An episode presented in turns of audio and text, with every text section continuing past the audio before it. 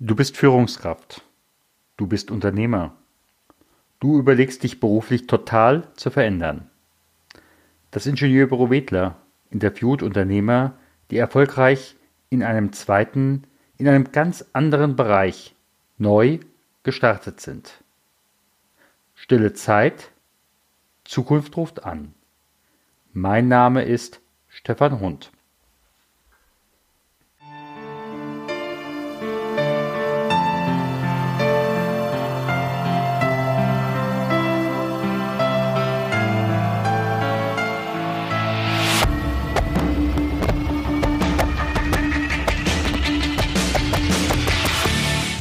Zeit, Zukunft ruft an. Heute sitzt er sogar neben mir, Dr. Martin Kreuls. Schön, dass du auch in diesem Podcast dabei bist. Herzlich willkommen. Herzlichen Dank für die Einladung. Wir kennen uns jetzt nun schon ein bisschen, mhm, genau. aber die anderen werden dich noch nicht kennen. Deshalb, wer ist Dr. Martin Kreuls, wenn er nicht arbeitet? Wenn er nicht arbeitet, dann sitze ich häufig an Büchern, die ich schreibe oder bin draußen und fotografiere. Das sind die beiden Hobbys, die ich habe. Aber ich habe eben auch große Familie mit vier Kindern, ähm, ein eigenes Haus mit, mit Hunden, die betreut werden wollen. Das ist das, was ich in meiner Freizeit mache. In meiner Arbeit bin ich eigentlich zwiegespalten. Aber da kommen wir daher noch dazu. Genau. Was muss ich wollen, um dein Kunde zu werden? Wenn man mein Kunde werden möchte, muss man, glaube ich, zu den Männern gehören, die ähm, angefangen haben, sich selbst zu reflektieren und gesehen haben, dass sie eine Baustelle haben, wenn es um das Thema Trauer geht. Mhm. Welcher Form von Trauer kann das sein? Kann es allgemein sein oder muss ich da eine Partnerin, einen Partner verloren haben oder vielleicht auch die Trauer, Abschied vom Arbeitsplatz oder was könnte das sein? Also ich würde mir nicht anmaßen, äh, eine Bewertung innerhalb der Trauer aufzubauen, dass wir sagen, der Verlust eines Hundes oder des, des, Arbeitsplatzes ist jetzt anders zu bewerten, als wenn wir jetzt uns von einem Menschen getrennt haben. Sondern die Trauer, die empfunden wird, ist eine individuelle Trauer, die kann teilweise eben sehr, sehr schwer sein und die muss beachtet werden. Mhm. Und von daher ist es mir eigentlich völlig gleichgültig, aus welchem Grund der Mensch kommt, der Mann kommt.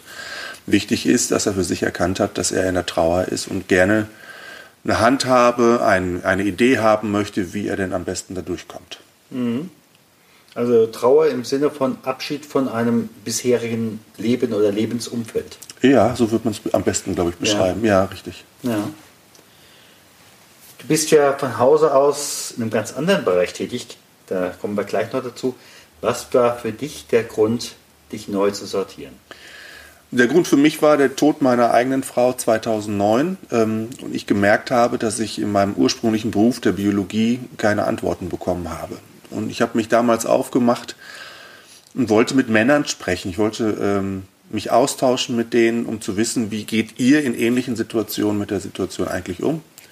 Und ähm, ich habe keine gefunden. Mhm. Und das war eigentlich so der Ansporn für mich, dass das vielleicht wieder der Naturwissenschaftler, der rauskommt, zu sagen, hm, woran liegt denn das jetzt eigentlich?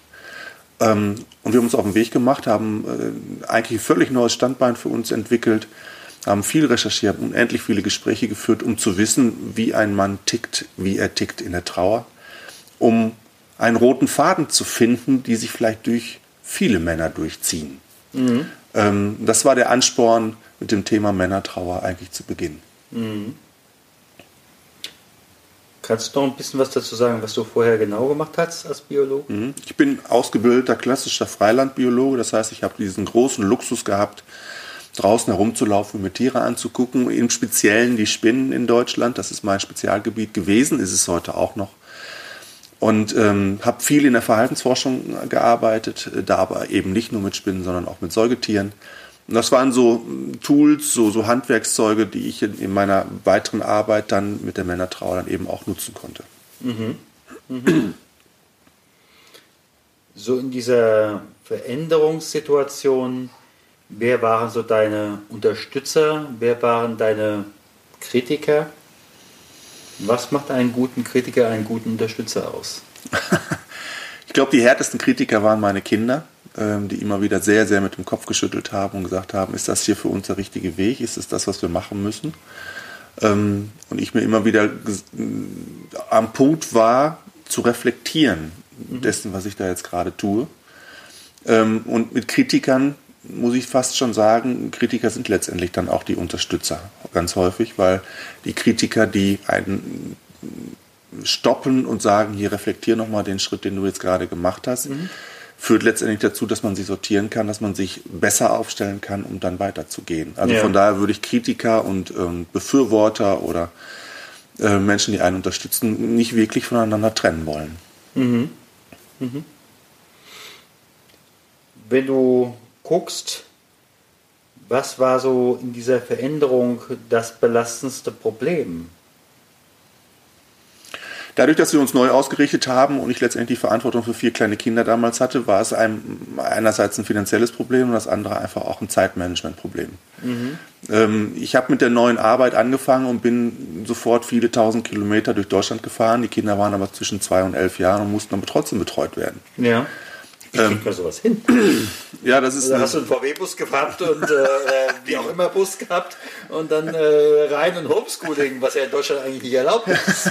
Wäre vielleicht eine Möglichkeit gewesen. Nein, ich habe mir tatsächlich Personal einkaufen müssen, ja. ähm, dass ich jemanden im Haus hatte, eine, eine, Frau, die im Haus dann gearbeitet hat, die den Haushalt geschmissen hat, die die Kinder zeitlang betreut hat. Ja. Wenn ich nicht da war, weil auf Familie war nicht wirklich viel äh, Rückhalt da. Die haben sich relativ schnell rausgehalten aus der ganzen Geschichte. Das heißt, äh, ich war gezwungen, mit tatsächlich Menschen von außen, so blöd wie es klingt, aber wirklich einzukaufen, äh, um zumindest erstmal die Logistik abzupuffern. Mhm. Und dann habe ich die Kinder, und da gebe ich dir völlig recht, zwar nicht mit dem Bulli, aber auch viele, viele Veranstaltungen mitgenommen. Mhm. Und ich gemerkt habe, ein Teil der Kinder, die ich hatte, besonders die, die beiden Älteren, haben diese Veranstaltung immer wieder für sich selbst genutzt, um sich selber zu reflektieren in mhm. ihrer Trauer, was spannend war, weil sie dann irgendwann teilweise auch wirklich sehr konkret sagen konnten, so, ich habe mir das jetzt 60 Mal angehört, deine, was weiß ich, Vorlesung. Mhm. Ich glaube, ich habe es jetzt verstanden. Ich glaube, der nächste kann mit. Mhm. Und ähm, ich glaube, das ist auch für die Kinder ein hartes Brot, aber sie haben es gut mitgemacht und haben, glaube ich, viel daraus gelernt. Ja. Was war für dich da nochmal an Ausbildung, Fortbildung? Das heißt, also viele Bücher gelesen, möglicherweise nochmal Seminare an der Uni, Fernuni besucht? Also erstmal viel natürlich gelesen und der nächste Schritt war tatsächlich, mich auszutauschen mit Leuten, die in diesem Bereich tätig sind. Vielleicht mhm. nicht speziell in der Männertrauer, aber überhaupt im, im Trauerbereich tätig sind, wie Hospizangehörige, wie mhm. Trauerbegleiter. Also auch da endlos viele Gespräche zu führen, äh, mich tatsächlich mit denen auch auseinanderzusetzen mhm. in, in Wort und in Schrift. Dann selber ähm, den großen Bereich Bücher schreiben für mich zu finden, ähm, um dann gezielt recherchieren zu können. Mhm. Also mich mit Projekten auseinanderzusetzen, in die ich richtig eintauchen konnte, letztendlich ähnlich wie wissenschaftliche Projekte, aber jetzt in dem Themenfeld Männertrauer das war ein großer Bereich, der, glaube ich, ganz, ganz wichtig war. Und letztendlich habe ich natürlich auch ähm, mehrere Ausbildungen in dem Bereich gemacht zu Trauerbegleitern. Ich habe am Hospiz, äh, Hospizhelfer Ausbildung gemacht. Ich habe die große Trauerbegleiter-Ausbildung gemacht. Und habe gemerkt, ja, äh, du musst dann eben da auch nochmal durch ein Tal, wie beispielsweise ein halbes Jahr Persönlichkeitsarbeit, wo man dich auf links dreht. Mhm. Und dann feststellen muss, okay, du hast eine Menge Baustellen, äh, die du vorher so gar nicht gesehen hast und du musst die aber erstmal kennenlernen, damit du nachher mit Menschen arbeiten kannst, die in diesen Krisensituationen sind. Klar, sonst sagst du ja permanent, aua, da habe ich auch was. Genau, sonst funktioniert es halt nicht. Und das, das, war auch ein schmerzhafter Prozess. Ja. Aber ich glaube, der war wichtig. Wenn jetzt eine Fee käme und sagen würde, ich würde dich an den letzten guten Punkt deines alten Lebens zurücksetzen. Den letzten ist, natürlich, ist natürlich in dem Moment etwas sehr speziell, äh, weil es ja bei dir nicht nur der Berufswechsel ist, sondern auch, dass deine Frau damals äh, den Krebs nicht überlebt hat. Mhm. Also ich glaube, den letzten Punkt, den ich gerne nochmal wieder zurück hätte, war eine Situation mit meiner Frau, wo ich gespürt habe, dass sie eine Baustelle aus der Vergangenheit hat und sie diese nie wirklich benennen konnte. Mhm. Und ich war damals nicht hartnäckig genug. Ich hätte weiter bohren sollen. Ich glaube, ich hatte sie kurz davor und das war ein Aspekt, der uns, glaube ich, danach 15 Jahre lang verfolgt hat, indem er einfach verschwiegen worden ist. Und ich glaube, dass darin auch ein Großteil ihrer Trauer gelegen hat, der, glaube ich, bei ihr letztendlich auch zum Krebs geführt hat. Mhm. Diesen Punkt hätte ich gerne wieder zurück nochmal, ja. weil der mir einfach definitiv nicht aus dem Kopf geht. Diese Szene, wo ich dann aufgehört habe zu fragen. Und ich hätte weiter fragen sollen. Mhm. Höre ich das jetzt richtig? Also äh, in meiner Definition äh, ist ja ein Anteil von, wenn jemand eine Krebserkrankung hat, kann ein Anteil sein, äh, eine Autoaggression. Mhm. Ähm, würdest du das ähnlich sehen? Ja, würde ich in dem Fall ähnlich sehen, ja. ja also wie gesagt, es ist kein, mhm. äh, keine absolut verpflichtende Sache, aber äh, es kann immer auch ein Teil sein, äh, Autoaggression. Ja, ja, würde ich definitiv bejahen in dem Fall. Ja. ja.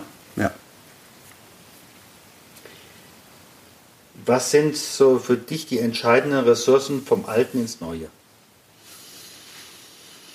Das Handwerkszeug aus der Wissenschaft mitnehmen zu können und auf einen Bereich zu übertragen, der eben nicht nur Wissenschaft ist, sondern der eben ganz viel Emotionalität, ganz viel Seele, ganz viel Gefühl ist. Mhm. Und zu merken, dass ich diese nüchterne, kalte, kalte Naturwissenschaft tatsächlich auch auf einen anderen Bereich übertragen kann, um daraus wiederum Ableitungen Antworten rauszusynthetisieren, mhm. die ich dann wiederum nutzen kann. Mhm. Äh, also dieses Handwerkszeug zu lernen mhm.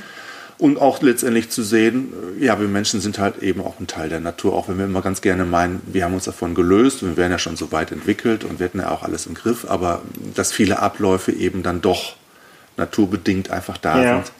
Äh, ich glaube, das ist der Punkt, den ich mitnehmen kann aus dem alten Leben. Wenn ich so in das Umfeld reingucke, Trauerbegleitung ist ja eigentlich eine Frauendomäne. Mhm. Ähm, so aus der Entfernung, wenn ich jetzt nicht gerade sage, die Pfarrer, äh, die Pfarrer ähm, wie würdest du den Prozentsatz der Männer an dieser Stelle eigentlich einschätzen, die Trauerbegleitung für Männer anbieten können? Gering, sehr, sehr gering. Ich glaube, hier ist wesentlich weniger als 10 Prozent mhm. in, der, in der gesamten Szene. Ähm, es sind wirklich einzelne Menschen, die das machen. Nehmen wir einfach nur die Zahlen der hauptamtlichen Traubegleiter im Hospiz, dann haben wir ein Verhältnis von 9 zu 1. Äh, also 90 Prozent Frauen, 10 Prozent Männer. Mhm. Und ich glaube, das ist in der Traubegleitung tatsächlich auch der Fall. Und ich merke, ich biete ja einen eigenen Kurs, einen äh, Ausbildungskurs an, nur für Männer in der Traubegleitung. Mhm. Ähm, ich bin der Einzige in Deutschland, der es anbietet. Und mhm. trotzdem füllt sich dieser Kurs nicht, weil die Männer einfach Angst haben. Also der Markt, Vor was? diesen Kurs zu machen. Äh, letztendlich, glaube ich, an sich selbst herangeführt zu werden, sich selbst reflektieren zu müssen. Und dieser Kurs wird beispielsweise über eine große Institution angeboten, die einfach einen wahnsinnig großen Verteiler hat. Und der Kurs kommt einfach nicht zustande, weil die Männer einfach Angst haben. Ähm, andererseits gehen sie aber auch sehr, sehr ungern nur in gemischte Kurse. Also wenn ich mir die normale Szene in Anführungszeichen mhm. anschaue, dann ist das natürlich Kurse, die sehr frauenlastig sind, mhm. die meistens auch von Frauen geleitet werden, die keinen schlechten Job machen, mhm. aber manchmal eben auch einfach eine andere Sprache sprechen und den Klar. Mann nicht erreichen. Aber auch da fehlen die Männer in großen Teilen. Dann habe mhm. ich einen Kurs mit 10, 15 Leuten und wenn ich Glück habe, habe ich mal zwei Männer dabei und dann weiß ich bei denen nicht mal, ob sie den Kurs tatsächlich bis zum Ende hin durchführen.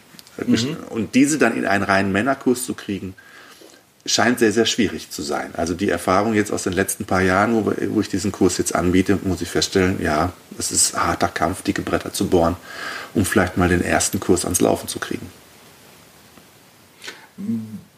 Was könntest du einem Mann, der sich das überlegt, mitgeben, dass er sich an der Stelle entspannen kann? Naja, er muss ja nichts, er kann alles in diesem mhm. Kurs. Ne? Es ist ja nicht so, dass wir diesen Kurs machen und ich zwinge sie in irgendeine Richtung, mhm. sondern ich mache Angebote, äh, stelle Werkzeuge zur Verfügung und der Mann kann aussuchen, welche Werkzeuge er für sich benutzen möchte. Er ist also wirklich frei in seiner Entscheidung. Also ich finde immer wichtig, ein Mann muss immer versuchen, seine eigene Kontrolle zu bewahren. Nur dann kann er tatsächlich auch wirklich arbeiten. Das ist in dem Kurs total gegeben. Ne? Mhm. Ähm, nichtsdestotrotz werden wir immer wieder natürlich an Punkten kommen, wo natürlich auch ein Mann, der in diesem Kurs teilnimmt, auch mal schlucken muss für sich, weil er merkt, oh, das wird jetzt für mich gerade haarig oder eng oder ähm, ist vielleicht auch mal eine Baustelle, die ein bisschen wehtut. Mhm. Ja, aber deshalb gibt es eben auch immer wieder Phasen zwischen den einzelnen äh, Ausbildungsteilen, wo einfach Ruhe einkehrt, wo man sich selbst sortieren kann, wo man wieder zu, ja, sich wieder auf seine Basis konzentrieren kann und sagen kann, so, das habe ich verstanden, jetzt kann ich den nächsten Schritt machen. Also keiner wird wirklich überfordert. Ähm, und sie behalten alle die Kontrolle über das, was sie da machen. Das ist, mhm. glaube ich, wichtig für die Männer zu wissen, die vielleicht sich doch für diesen Kurs entscheiden. Mhm. Nicht nur das, also nehmen wir mal an, äh, du hättest jetzt, ich hätte jetzt, wäre jetzt in deinem Kurs und äh, hätte jetzt diese Plombe gefunden, mhm. ähm, dann könnte ich ja auch sagen, du Martin, ich brauche von dir nochmal ein extra Gespräch. Natürlich, gar keine ja. Frage, klar. Das heißt also, ich werde dann im Endeffekt auch hm, aufgefangen ist vielleicht das falsche Wort und vielleicht doch das richtige Wort. Gepampert werden ist sicherlich das falsche und trotzdem vielleicht auch erstmal ja äh, begleitet würde ich begleitet, sagen. Ne? Ja. Also natürlich, sie werden ja nicht alleine gelassen. Ich bin in dem Fall dann vielleicht der Lehrer, der vorne ist und äh, das Wissen weitergeben muss, aber trotzdem ist es meine Verpflichtung, die Menschen, die sich für diesen Kurs entscheiden, auch dadurch zu führen. Und mhm. wir haben halt zwischen diesen einzelnen Elementen manchmal drei, vier Wochen Zeit.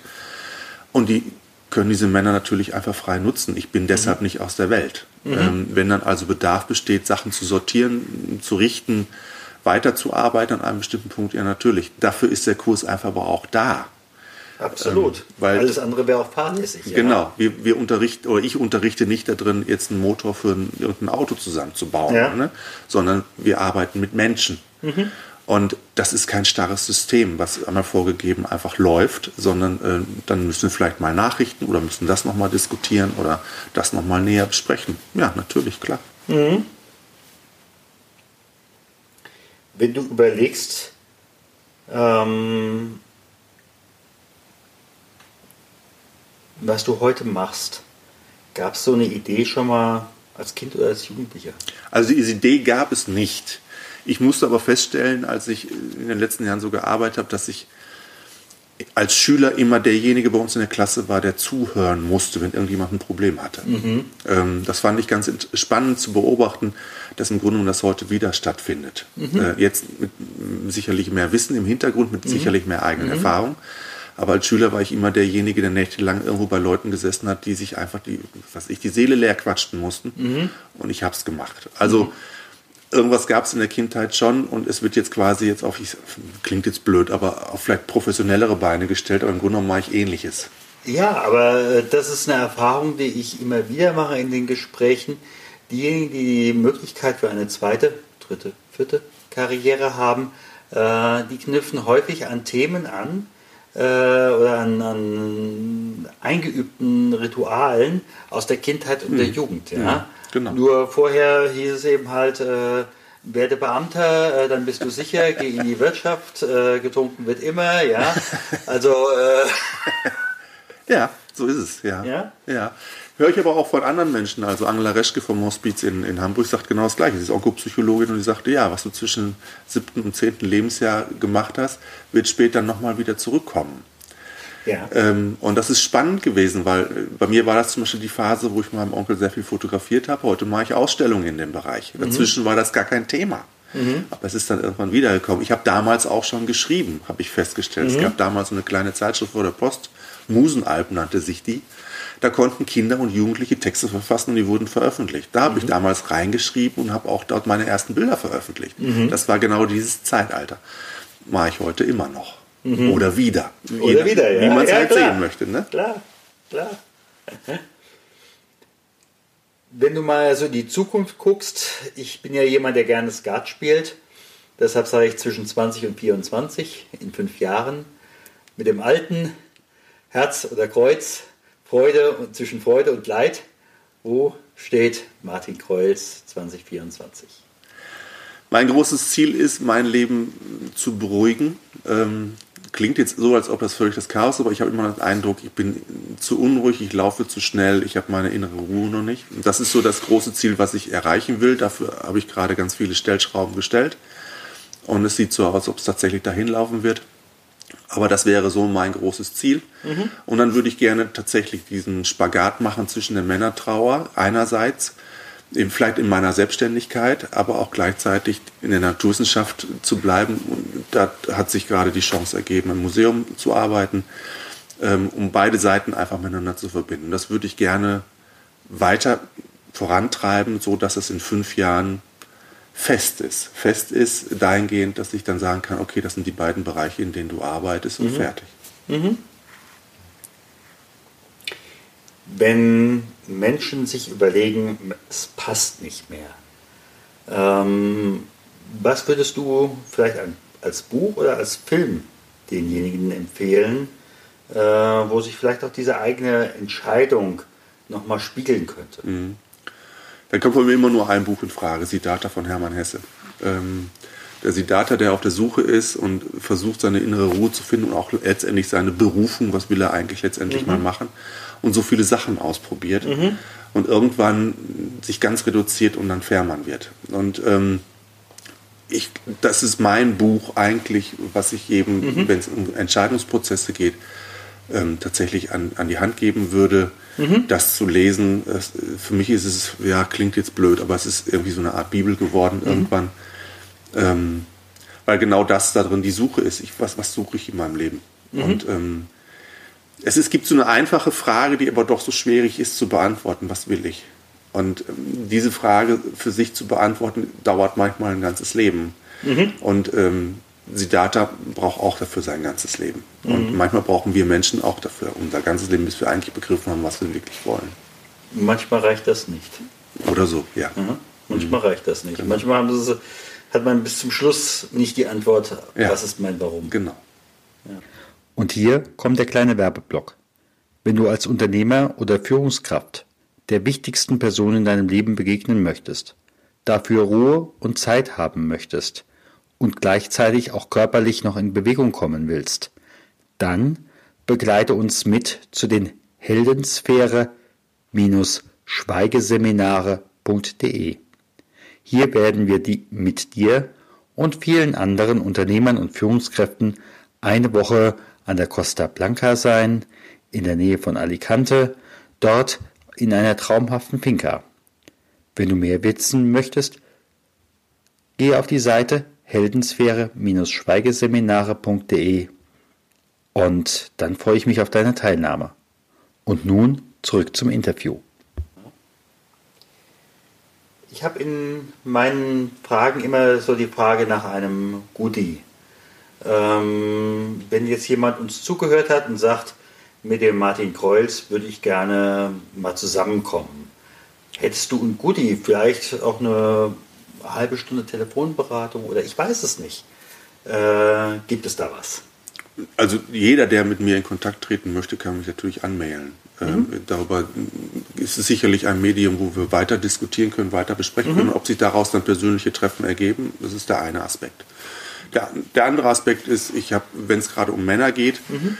ähm, ab Anfang März wird es mhm. eine Männersprechstunde in Erbach geben. Mhm.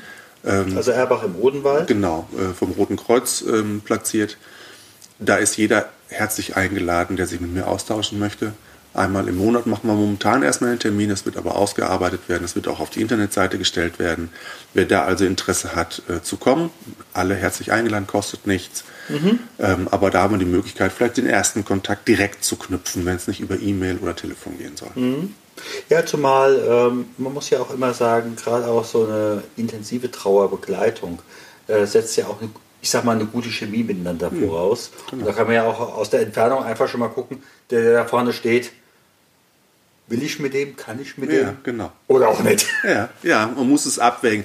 Man muss, glaube ich, auch als Begleiter ehrlich sein und sagen, ich muss nicht jeden begleiten und ich Nein. kann auch nicht jeden begleiten. Nein. Und dann muss man mit diesen Menschen reden und sagen, hm, vielleicht gibt es eine Alternative für dich, ich bin der Falsche. Ganz klar. Ne? Ganz klar. Wenn ich Menschen begleite, muss ich auch gegebenenfalls sagen, dein Anliegen ist wichtig, aber ich bin nicht der Richtige dafür. Genau. Aber ich weiß jemanden, ja. der möglicherweise genau. die bessere war. Ja, genau. Und dann muss man das so machen. Ja. Ich sage mal ganz herzlichen Dank. Danke dir. Und äh, Schauen wir, was passiert. Alles klar, danke.